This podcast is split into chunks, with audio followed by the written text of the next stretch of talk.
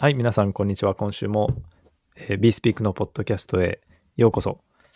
えー今日も、えーっと聞いていただいてありがとうございます。今日はなんとあの日本からですね、ゲストにお越しいただいてます。どうぞよろしくお願いします。はい。えー、よろしくお願いします。アルファゲスト、コンソメです。はい。よろしくお願いします喋りづ。らいっす。アルファゲストってなんか、はい。で、ま、前ありませんでしたっけ？ありましたっけ ?2 回目かなあ、初めてか。初めてかもしれない。あ初めてですね、多分。コンソメさんが僕にプライベートでアルファ、アルファよく言ってるから聞いたように思 思ってただけです。はい。これは、あえっとの、どなたからの募集、うんあの、応募ですか？ゆ、ゆきさんですね。2回目ですかね、ゆきさん。ありがとうございます。はい。?2 回目か3回目か、3回目ですね、多分。3回目ぐらい。今見ると。ゲストアザサービスっていうのと、ゲスゲストっていうのが、あったって。3回目アルファゲストです。はいはい。ありがとうございます。はい。で、えーっと、今日のテーマは、その、まあ、ゆきさんからも、あの、投稿してもらった内容をもうちょっと話していこうと思うんですけど、それ何かっていうと、えーっと、コンシューマーアプリとかコンシューマークリプトの、まあ、話とか、ナレティブについてってことなんで、えそれについてちょっと二人で話そうと思うんですが、まずは、えーユニスワップの話をしていきたいと思います。はい。コンソメさん、これ、ユニスワップが手数料取るってことを発表して、もう実装されてるんですけど、この話って何か知ってますか？B スピークを読んで知りました。ありがとうございます、いつも。そうですか？あ、いえいえ。はい。いや、これ、ちょっといろいろ、なんでしょうね。あの、面白い点があるんで、ここについて話と、話していこうと思うんですけど、はいまずですね、あの、事実を整理すると、あの、ユニスワップ使うと何でもかんでも手数料が取れるわけではなくて、まず、ユニスワップの公式のサイト、ユニスワップのフロントエンドを使った場合にのみ、手数料が取られるようになって、なってます。はい。で、まあ、0.15%手数料かかるんですけど、で、どのトークンにもってわけでもなくて、ある対象のトークンのペアだけなんで、例えばイーサと USDC とか、USDT とえー WBTC とか、そういう、まあ、メジャーなペア同士の時だけかかるようになっていて、一応フロントエンドで、なんか、なんでしょうね、この内訳みたいなところをえークリックすると、自分でも、ユーザー自身も手数料がいくらっていうのは見ることができるんですね。で、もう実装されてて。で、あのーかつ、ステーブルコイン同士は対象外らしいです。うん。そうです。なんで、あのー普通にコントラクトを使って直接交換するとか、アグリゲーターとか、その別の、なんでしょう、あのー窓口というか、フロントエンドからユニスワップのリクイディティにアクセスする場合は手数料かかんないっていう感じになってるんですよ。うん。で、まあ、これ僕いろいろなんか補足というか、まあ意見とかいろいろあるんですけど、まあ、まずはコうんンソメさんのこう、所感をちょっと教えていただけたら嬉しいです。既存でもう、なんか、あれ、手数料っていうか、スプレッドありますよね。ただそれはえっと、はいユニスワップにはいかないはずですね。あの、LP、そうです、そうです。流動性提供者にのみ行ってて、はい。なるほどでこれは、だからもう、それにプラスってことですよね。プラスで、ユニスワップ公式に行く手数料ってことですよね。なんか、フィースイッチの話が前にあったかなと思うんですけど、多分、あれじゃないですか。ステップなんじゃないですか？それに向かってる。とりあえずうん公式がもらって、で、多分そのため、その次のステップでもしかしたらフィースイッチオンにするんじゃないですか？ってちょっと思ったんですけど。はい。それはそうですね。あの、フィースイッチと今回の手数料は別物っていうのだけ確かに伝えてなかったんですけど、そういうものはあって別物になっていて、あれですよね、これ fee switch って、あの、まあ、将来 UNI トークンホルダーで決める、ガバナンスで決めるってなってるんですけど、 fee switch がもしオンになったら、なんか Uniswap の treasury に行くみたいな感じなんですかね。 treasury に回って溜まってって、それをそのホルダーでどう使うか決めていくっていう感じにしていくんでしょうね、多分。ああ、そう、直接ホルダーに、トークンホルダーに行くわけじゃなくて、一回こあ、まあ、トレジャリーに溜まっていう可能性もあるのかもしれないですね。う、でも証券になりますよね、のもう、そうなるとそうそうそううんそうですし、そうですし、まあそうですね。まあだから、いろいろやり方はあるかもしれないですね。直接、結局、うんうん直接行くような形になるのかもしれないですね。なんかステーキングとかさせて。うんでも、なんとなくその treasury に貯めて、ガバナンスで決めていくって形になりそうで、わかんないですけどね。うんいや、僕が確認したかったのは、その、公式とは別ですよねという感じです。その、今回その、公式っていうかその、運営元？その、 Uniswap Labs っていう開発元があって、今回のフロントエンドは、そうい、そこの組織が取ってくんですけど、フィースイッチの分は多分その組織は多分取らないと思うんですよ。ララボズがは取らない。はいラボズは取らないって思ってる。だからこそ分けてんのかなと思ってるんですけど。なるほど、なるほど。うん。うん、でもおっしゃる通り、その段、一、その、フィースイッチオンの準備段階っていう感じで、あの、あるのかもしれないんですけど、うんうん一応、なんか、その、発表上は、まあ、持続可能な開発を今後も続けていくために、ユニサポラボズにも収益が必要で、あの、うんちょっとずつ取ってきますっていう感じでしたね。うん。いや、そうですね。あと、も、もう一個思ったことがあるんですけど、あのー確かに運営、ひや、冷やかし？あの、アセスターと思って。すいません。ああんま、り多分、あれ、あ、はい、あの、えー 何の話してたっけ？あの、まあ、確かに公式、そういう運営費用取んなきゃいけないっていうのはめちゃめちゃわかるし、なんか、いいなって、いいなっていうか、その、なんて言ったらいいんだろう、いい事例として、こう、うん先を言ってくれてるなって僕は思いますし、あと、あのツイ、ツイートで見たのが、なんかユニサップ公式の UI で手数料かかるんだったら、別の UI 使おうって言ってるユーザーがいて、うんで、これ、いいことじゃんって僕思ったんですよ。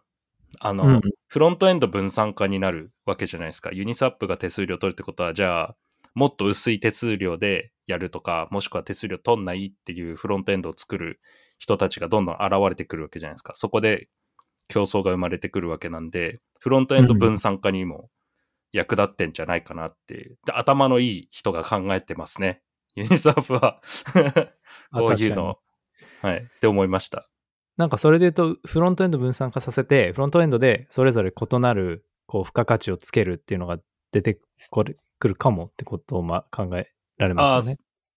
ダイバーシファイドされると思います。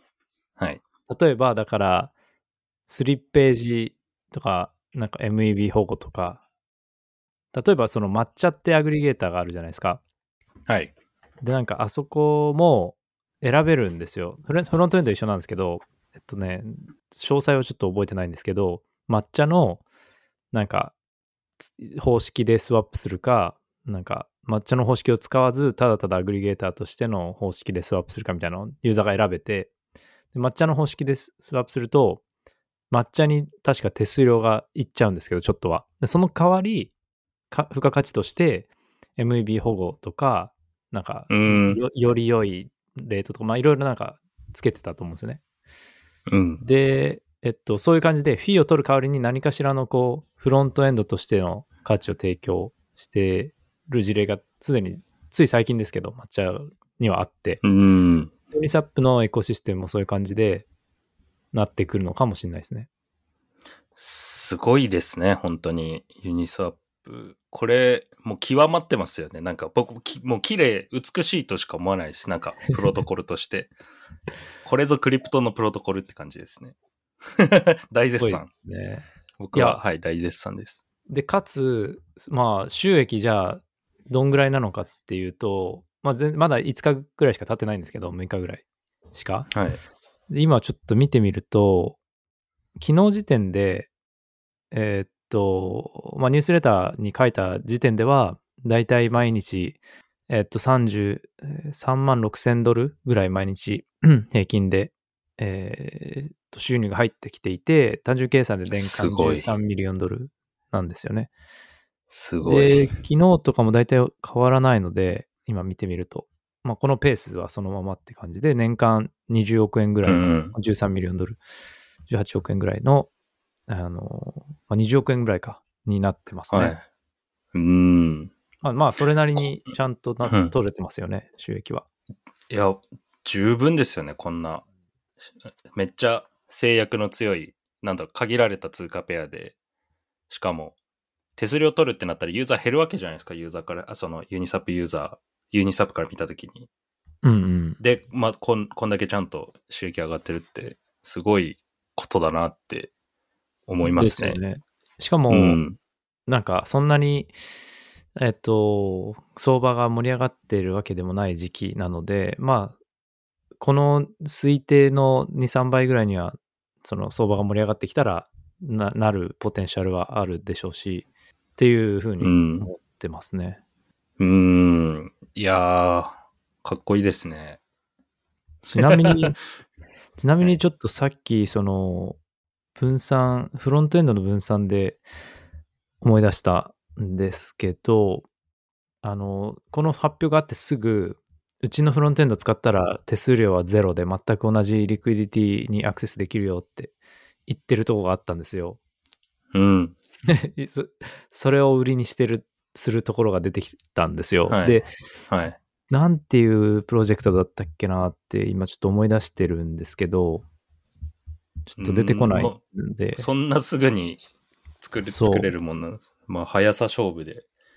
絶対レッドオーシャンになる領域じゃないですか。レッドオーシャンっていうかなんかこう競争激化するとこなんで、多分手数料0%だけだと多分なかなか戦っていけないと思うんで、まあそういう速さで勝負していくみたいなとこなんですかね。そうですね。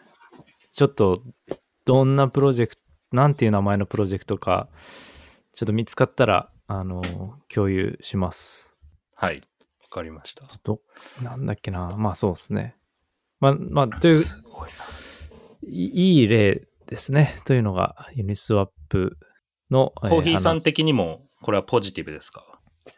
これ反は、応的にはそうですね。まあって感じですか？いやいやいや、全然ポジティブですね。なんかその、やっとそのユニスワップも、これで開発会社も黒字になってね、あの、サステイナブルになったらいいですし、うん、そうですね。はい。だからその気になるのはそのフィースイッチとの兼ね合いで、フィースイッチがどういう感じになるのかはちょっとよくまだ把握してないんで、それだけですけど、で、あとはなんか明確になったのは、その、ふあれですね、やっぱりユニスワップラボズはこうフロントエンド提供してます。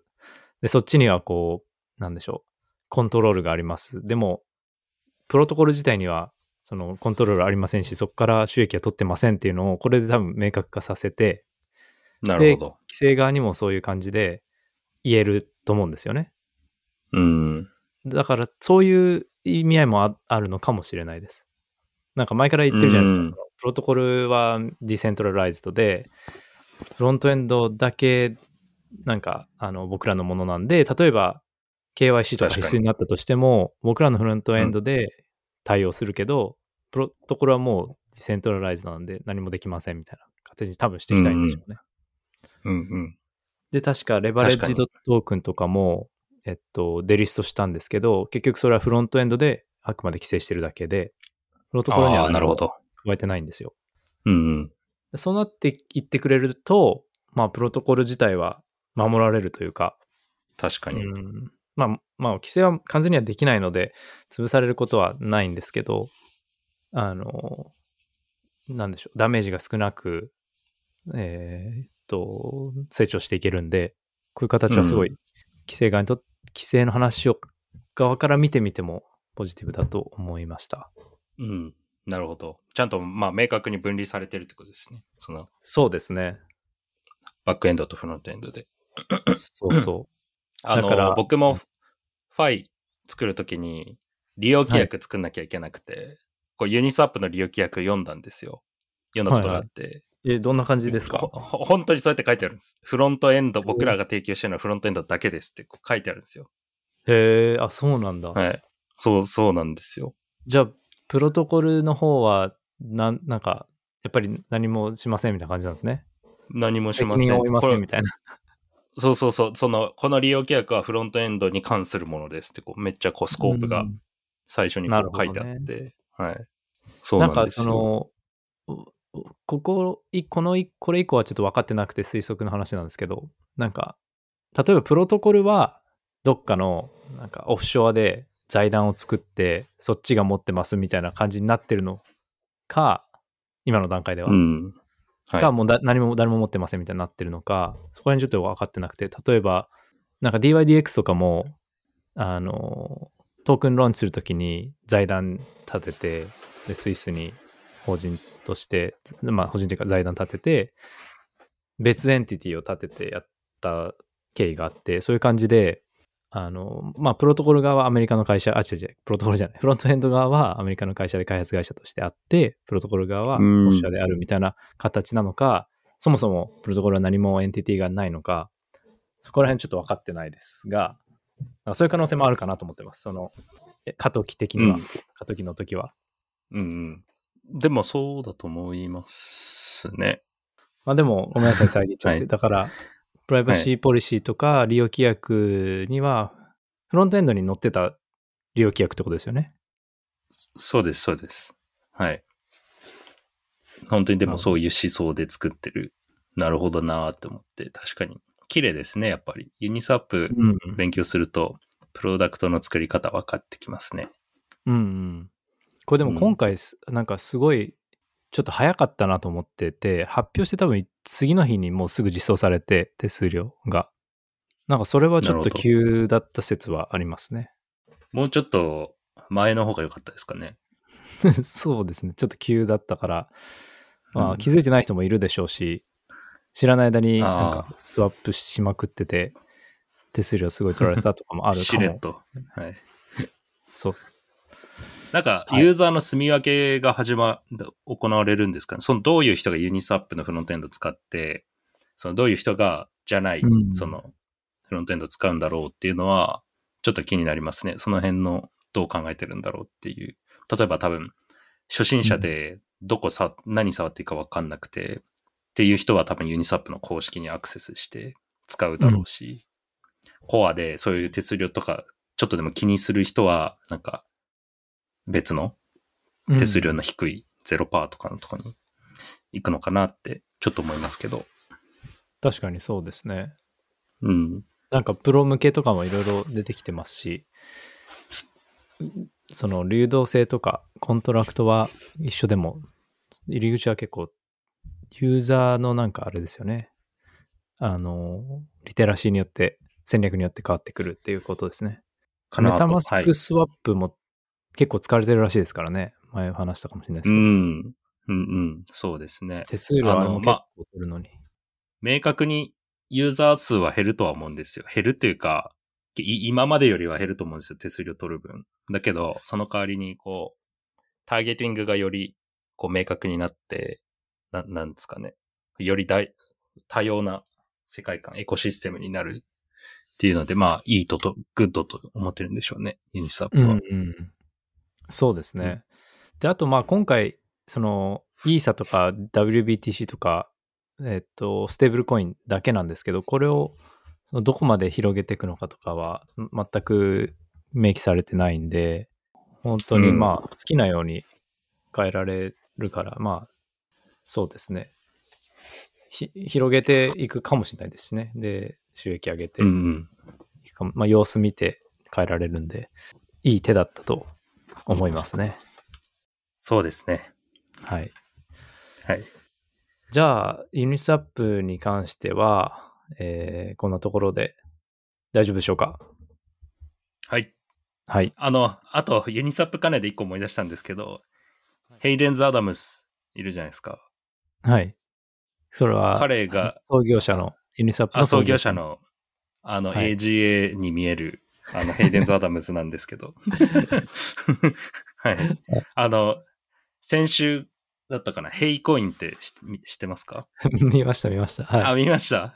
ヘイヘイデンズ・アダムズが、なんか、一番最初に作った ERC20 の通貨が、こう、ユーザーに見つかって、それが高値で取引されてるっていうニュースがあって、で、その、ヘイデンズ、ヘイデンズが、あの、もう、俺99.99%これ持ってるんだよって言って、でそれをバーンしたっていう、怖すぎて。いや、ありましたね。た見たら、はい。その、価格が上がって、あの、99.99%はヘイデンが持ってるんで、時価総額が650ビリオンドルになったらしいですよ。ほとんどがだから流通してないけど、はい。流通っていうかヘイデンが持ってるんだけど、相当高くなって、でも怖いからってことですよね。まあ、なんか言われかねないですもんね。コイン月光とかの、あの、通貨アイコンに普通にあの、ヘイデンの顔写真使われてて、これ消せって言ってましたね。ヘイデンが。俺、俺の顔使うんじゃないみたいな。これだから、なんか試しに作ったってことですよね。5、5年前にちょっと試しに遊びでテストで作ったって書いてありますね。ああ、そうみたいですね。ミーム。ミームというか、まあ、ミームコインですねテストで多分作って、で、そうですね。みんながか買い漁ったんでしょうね。クリプトっぽいっすね、なんか。確かに。いや、でもこういうのは、なんか、規制がとかからも言われそうなんで、これは賢明な予防措置ですね、本当に。そうですね。いや、うんすぐバーンできるのがすごい。腹のくくり方ですね。ね。いや、ちゃんとしてますよね。ちゃんとしてるっていうか、いろいろ、なんか、喧嘩、ツイッターでしてることもありますけど、その、うんユニスワッププロダクトの回し方としてはすごいなと思いますね。うん。いや、本当にそうです。うん、ちょっとでも色気出したら、ちょっと売るじゃないですか。そんな時価総額ついてたら、ちょっと売って、なんかね、エルメスのバッグ買ったろうみたいな思うけど、もう全部バーンしますみたいなのがかっこいいですね。そうですね。いや、でも絶対売ってたら、なんか言われますよ、後から。あの、多う分、ん。当局とともやり取りしてるでしょうし。そうですね。まあ、はい長期的に見て、自分にとってプラスな選択、頭いいですね。ですね。はい。うん他にユニスワップ関連大丈夫ですか？はい、すいません。大丈夫です。いえいえ。ちなみに、そのファイの話で、規約とかの話で、はい思い出したんですけど、ファイの方は、ファイの方もフロントエンドを提供してるじゃないですか。はい。で、スマートコントラクトもありますか、あります。めっちゃあります。はいでも一応それもファイのものですみたいな感じで、今はやってるってことですよね。立て付け、法律上の話ですよね。うん、まあなんか僕もよくわかんないですけど、どういう感じになるのかなっていう、その、し誰のものとかって、それは分、離させてるっていう話をしたじゃないですか。で、はい。他のプロトコルとかってどうやってくんのかなって、ちょっとだけ気になってます。ちょっと迂闊に話せないんですけど。そうですね大丈夫です。大丈夫です。多。分分離されてると思います。あ、なるほど、なるほど。ちょっと、はい。即答はできないし、迂闊に話せないとこです。そうですね。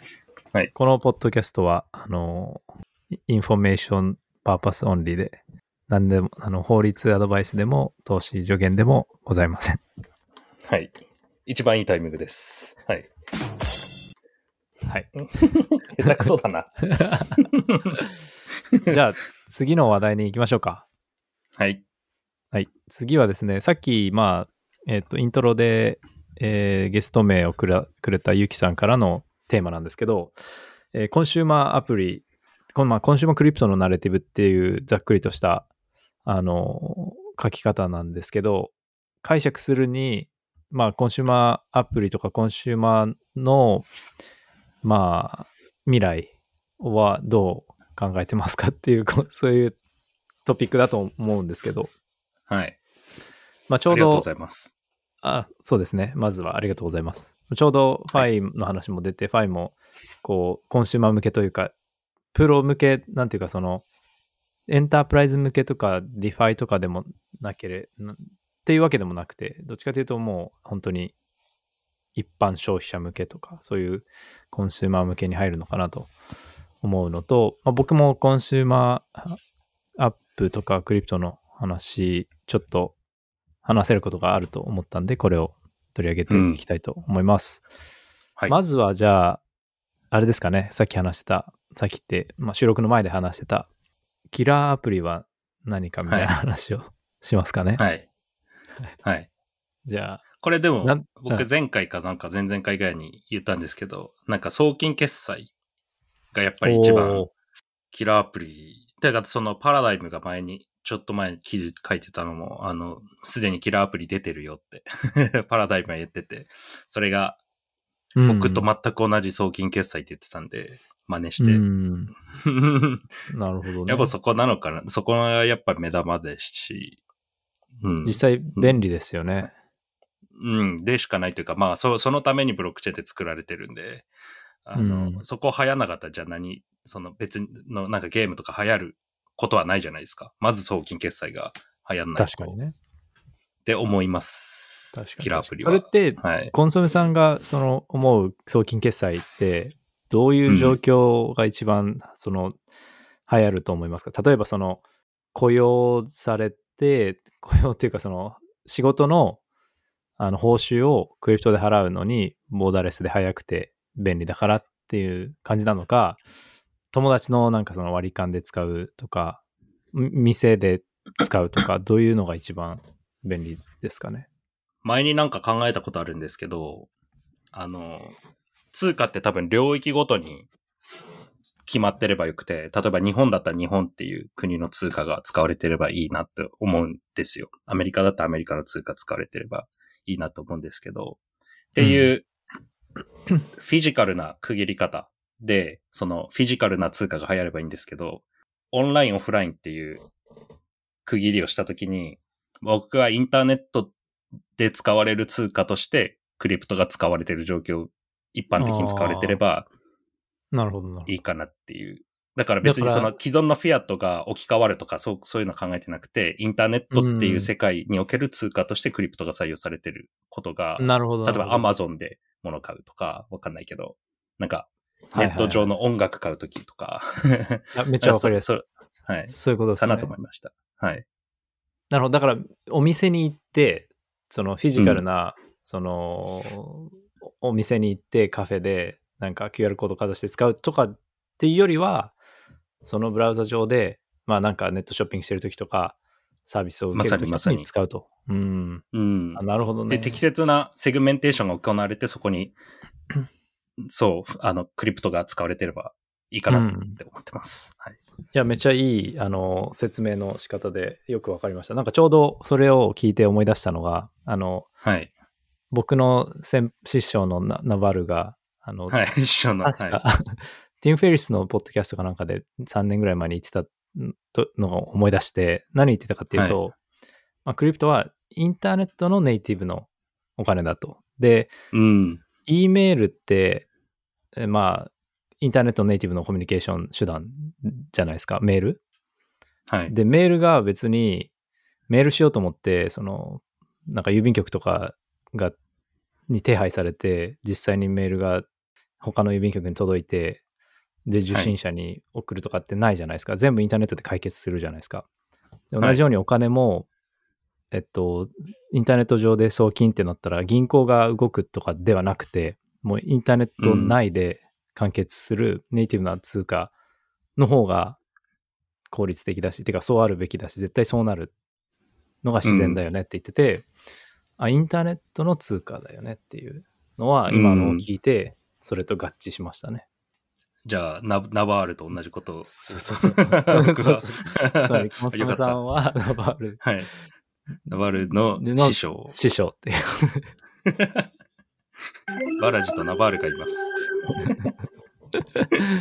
そういうことですね。はい。なるほど。って思いました。はい。まあ、あじゃあまあ、それがコンシューマーアプリのキラーなるん。ですね。そうですね。だから、はいはい。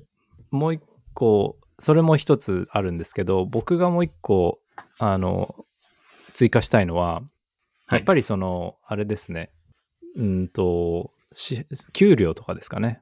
なんか今、いろいろやってて、働いてて思うのは、なんか海外にのひ人、従業員とかにお金を送ったりとか、もしくは逆に自分がサービス提供してお金報酬をもらうときに、海外からもらうとかってときに、めっちゃ楽なんですよね、実際に、オはいペレーションが。なんで、えっと、コンシューマーじゃとはかけ離れちゃうんですけど、コンシューマーのサービスの消費とかではないんで、でも、そういう、だからエンタープライズ側というか、そっち側でも、はいあの実は送金とかは便利だなってかんこ感じています、実は最近。ああ、確かにな国またいで雇用するとかありますもんね。状況としてそうなんで。すよ。で特に USDC で払うみたいな。でそうです、そうです。す。うんなんで、まあでも、ちょっとコンシューマーのナレティブなんで、話を戻しましょう。じゃあ、まあコ、ココンソメさんは送金決済。決済、コーヒーさんはなるほど。いや、僕、あんまり湧かないんですよね。キラーアプリって。コンシューマーなんアプリの。か、例えば、今、インフラがすごい変わってるじゃないですか。ZK ロールアップとか L2 とかモジュラ型とか、その文脈で、こ、この辺のアプリが影響を受けて、すごい使われ出すんじゃないかみたいな、そういうインサイトとか。なんかそ、そ,、ねっちから考えてた方が、コーヒーさん的には発想が生まれやすいかなと思ったんですけど。そうなんですよね。なんで、そう考えると、前もどっかで話したかもしれないんですけど、多分絶対、前も同じようなこと話したと思うんですけど、まあ今、その L2 とか出てきて、どんどん安く使えるようになるんで、あの、例えば100円のトランザクション手数料払って、なんか1000円儲かるとかだったら、100円のトランザクションどんどん払うじゃないですか。そうそうそう。で、はいそれが DeFi なんですよね。でも、うん。コンシューマーアプリの例えばソーシャル、ソーシャルメディアとかゲームとか、あとはなんかクリエイそのエンターテエンターテインメント系とかって、お金は別にそんなにならないはずなんですけど、はずなんで、100円とかわざわざ一回一回に払われないと思うんですよ。だからまあこれまでそんなになんか飛び立たなかったし、は飛び立とうとするとどうしてもそのファイの要素、ファイっていうのはファイナンスのファイの要素をつ。けなきゃいけなかったわけですよね。例えば、プレイトゥアンとか、うなんん。か、そ、そ、そっち側の要素がどんどん必要になってきて、なぜなら、そのトランザクション手数料を上回らなきゃいけないからだったんですけど、で、ここへ来て初めて、あの、ロー価値のトラントランスあトランザクションが初めてこう、気兼ねなく使えるようになる、なってくるはずなんですけど、うん。うん L2 とかによって。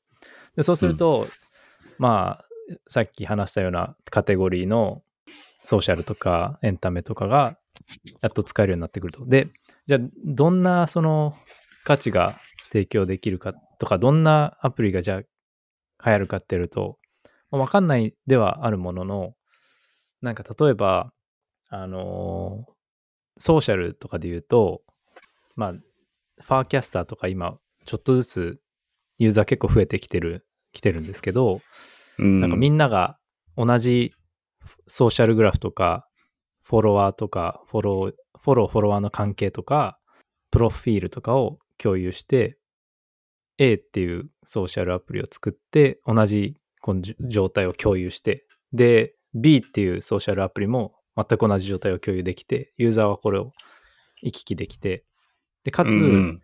そのデベロッパーもこの状態をすぐパーミッションレスにダウンロードできるんで、まあ、その、この状態を元にしたなんかサービスを作れちゃう。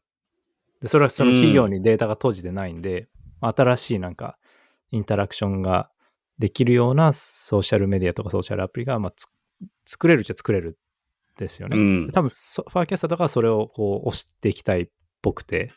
で、やっぱりすごい、あの、ソーシャルとかって、例えば会話のメッセージのたびにトランザクション打つとかだとすごいお金かかるんで、まあそういうのが今後可能になっていけば、まあちょっとこれまでと違うソーシャルアプリとかがキラーアプリになるのかもしれないなと思いました。レレンズとかも似たような思想ですよね。あの、そうですよね。あと、さ、最初に話したユニスワップもそうですけど、そのバックエンドとフロントエンド分離して、で、多様なこうフロントエンドがこう作られうるから、うんっていうのが、あの、確かに僕もブロックチェーンの面白い部分だなって思うところでもあるので、で、そ、その性質を生かした新しいソーシャルネットワークサービスそうですよね。ことですかね。うん。そうです。で、あとなんか、面白かったのが、この前、なんか、ツイッターって、その、もともとすごい API とかがオープンで、うんなんか誰でもいろんなサービスを作れてた時期があったらしいんですけど、なんかありますよね。ツイ、なんとかテックとか、なんかツイッターのこう派生系のアプリがありますよね。そうです、そうです。で、なんか、本当に初期の頃のツイッターって、まあすごいシンプルで、で、いろんなコミュニティがいろいろ機能をつけて、あの、今使われてるようないい機能とかも結構、んの、なんか、インス、その企業が作ったんじゃなくて、なんかコミュニティが作ったりサジェストしたりしたらしいんですよ、実は。うん。オープンだからこそそういうのができたらしくて。うんだか、ら、まあ同じように、こう、ソーシャルで、パーミッションレスのソーシャルが、あの、ボコボコ出てきたら、まあ、いいものが出てくるかもしれないなと思ってます。だからそれがうん、なんか、キラーアップになるのかもしれないという感じですね。で、ゲームとかはちょっと正直わかんないです。僕はちょっと。でも、まあ、盛り上がってるので、あの、何かしらヒットは出てきそうな気はししてます。うん。そうですね。はい。あとは、えっと、最後挙げるとすると、さっきエンタメって言い方しましたけど、なんかそのクリエイターの新しいマネタイゼーションの仕方で、なんだかんだその NFT とか、コミュニティとか、えっと、一時期流行って、えー新しいクリエイターの収益になるかもってなってたんですけど、まあ、まだなってなくて、その、sound.xyz とか、アーティストが NFT ドロップして、アーティストは直接、まあ、収益を得られるとか、コミュニケーションをファンド取れるとか、いろいろ利点はあるんですけど、まあ、なかなかまだ飛び立ってなくて。うんで、も、まあ、今後、そういう試行錯誤をされてって、なんか初めてアーティストとかクリエイターがすごいもっと楽に収益化できる方法が出てくるかもしれないっていうふうに思ってます。そうですね。なんか何がきっかけでこうアダプションしていくんだろうなっていうのはちょっと今考えてましたね。そういう音楽、すでにこうあるわけじゃないですか。なんかね、サウンドうんうんうん .xyz とかあると思うんですけど、な逆に何が足りないんだろうっていうのはちょっとなんか思いましたね、今。うん、単純にネットワーク効果発生してないだけなのか、例えばわかんない、いろんなアーティストがそのサウンドドットとかうん使い出したら、普通にアダプションししだすんですかね。うん、ああ、そういうのもあるのかもしれないですね。で、なんかもうすべての、すべてがもう全部 NFT になるとか、もうあらゆる、まあ、た多分そういうことを考えてやってるプロジェクトがえーいくつかあると思うんですけど、もうなんかお音、曲すべて一つ一つ NFT になって、うん。それもだ、だからなんかフロントエンドを作ろうと思えば作れるわけじゃないですか。いろんなこう、音楽が NFT にな今なってる状態で、プレイヤーのフロントエンドを作る、Spotify みたいな。うんうん。で、別に再生できるようにしたらいいだけですもんね。うんうん だからなんか、そうですね、はい。収益構造を変えられる可能性があるっていうことなのかなと思います。再生、広告モデルとかになるんですかね。でも、それも Spotify みたいな、なんか、えっと、それそれももあるし。あるし、はいもう一個僕ちょっとい案があるんですけど、これはちょっとおあの秘密にしてる案なので、コンソメさんにえ今度会った時に 話すんで、ちょっと聞いてください。はい、わかりました。広告じゃないんですか？広告じゃなく。広告じゃなく、まあでも、ね、広告っていうのもオンチェーンの広告モデルは、それはそれでめっちゃあの可能性があると思ってます。ななんですけど、今僕はちょっと思ってるのは、ちょっと別の感じで、これはなんか、はい。もうちょっと考えてから共有したいんで、そこでは言わない、あえて言わないでおきます。ちょっと分かったぞ。広告？広告も、なんか、はいこ改善というか進化の余地ありそうじゃないですか？クリプトにありそうです。て。なんか、ちょこちょこ取り上げてますけど、オンチェーンの広告とかオンチェーンのリファラルとかで。はい。うん。そうですね。オンチェーンのサブスクとか作ってもいいだろうし。そうですね。うん。あ、でもオンチェーンのリファラルとかやっぱいいのか、いいだろうなってやっぱ思うんで、それがそのクリエイターのやっぱりエコノミーとつながってくるのかもしれないです。うん。確かに。リファラルってクリプトっぽい文化だなと僕もなんか思います。あの、悪い言い方するとネズミ講ですけど、確かに。クリプトって全部こう悪い言い方できるんですよね。なんか宗教とか、悪いイメージついてる。その、マルチとか、うん。なんかネズミ講とか、悪い言い方できるけど、でもそれだけ強いパワー持ってるから、なんか国に規制されたり、なんかこう法律厳しかったり、悪いイメージついたりしてるんですけど、そうう、ん。こう、なんか、クリプトだとこう、いい変換してるじゃないですか。に。確かに。で、僕はだからリファラルって、まあ、悪い方したらネズミ講なんですけど、そう僕ですね。はクリプトっぽいなってちょっと思います。確かに。クリプトも全体もポンジって言ったらポンジ。そうそうそう、。ポンジーって言ったりしますよね。う ん確かに。あとは、あとはまあ、あるかな、なんか。あとはそうですね、なかなか、あの、メインストリームにならないですけど、ちょっとし、あの、あれです。あの、IP とかの、なんかコミュニティで一緒に作っていく系の IP ですね。うん。ベースペイントみたいな感じですかね。あの、ブリッドマップみたいなやつです。あー、まあ、あれをもっとちゃんとみ。たいな。DAO で作る。そうですね。コミュニティで。なんか、コミュニティって言ったら抽象的すぎるので、もっと言うと NFT ホルダーが、なんか一緒に作って、で、参画して、経済的リターンも得られる可能性もあるっていうモデルですね。うん、確かに。うん。そこも、いや、もし時間あったら僕も話したかった。そうですね。これはじゃあまた、次にしましょうかね。30秒だけいいですか ?30 秒だけもらって話す、話1分ぐらいですよ。と2分ぐらい。1はい分ぐらいですか、あの、僕は面白いなと思ったあの、パーティーダオの、あの、あんまお金持ってない人たちが集まって、こうオークションでお大金持ちに勝つみたいなの面白いなと思ったんですよ。あれって、人が集まれば集まるほど、こう、出せる額がこう伸びるわけじゃないですか。うんうんうんネットワーク効果。ネットワーク効果っても言うかわかんないですけど。で、例えば絵を描きますってなったら、人どんだけいっぱい集まっても、絵のクオリティって多分こう、そんなに上がっていかないんですよね、フィーって。多分うんうん。確かに。なんかこう、コミュニティいっぱい集めて何か作るっていう時に、人数に比例するか、人数によって指数関数的に上がるアウトプット。でなんか考えた方がいいかなっていうのは僕のなんかちょっとした持論ではありますね。いや、なるほど。はい。だパーティーダオのそのオークションの例とかは人数に比例して、こう、額が、うん買えるものの額が上がっていくんでいいかなと思うんですけど、あとは Uniswap の liquidity providing もそうですけど、人数に比例してどんどんこう厚みが増して使いやすくなるとか、あると思うんですけど。ユーザーが増えれば増えるほど、インパクトが増すってことですね。そうですね。絵を描くってなるとなんか、うん。ちょっと違うじゃないですか。確かに。まあ、抽象的になっちゃいますよね。そのあ、あの、人が集まれば集まるほど、うん。いいろんなクリエイティブなそのデザインができるって言い方もできると思うんですけど、直接的じゃないですもんね。多多様性っていう軸で見たら確かに。うん、でも、おっしゃるように集まればわかりますよ。うんその、うん直接的なインパクトにはならないというか、なんか、うんベクトルが違うってことですよね。そうですね。って思ってとますね。うん。そうか、なるほど。はい、すいません。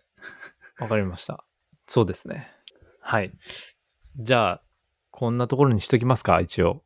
はい。来週は、多分なんですけど、まあ、あの、対面で会って収録できればいいかなと思ってます。はい。はい。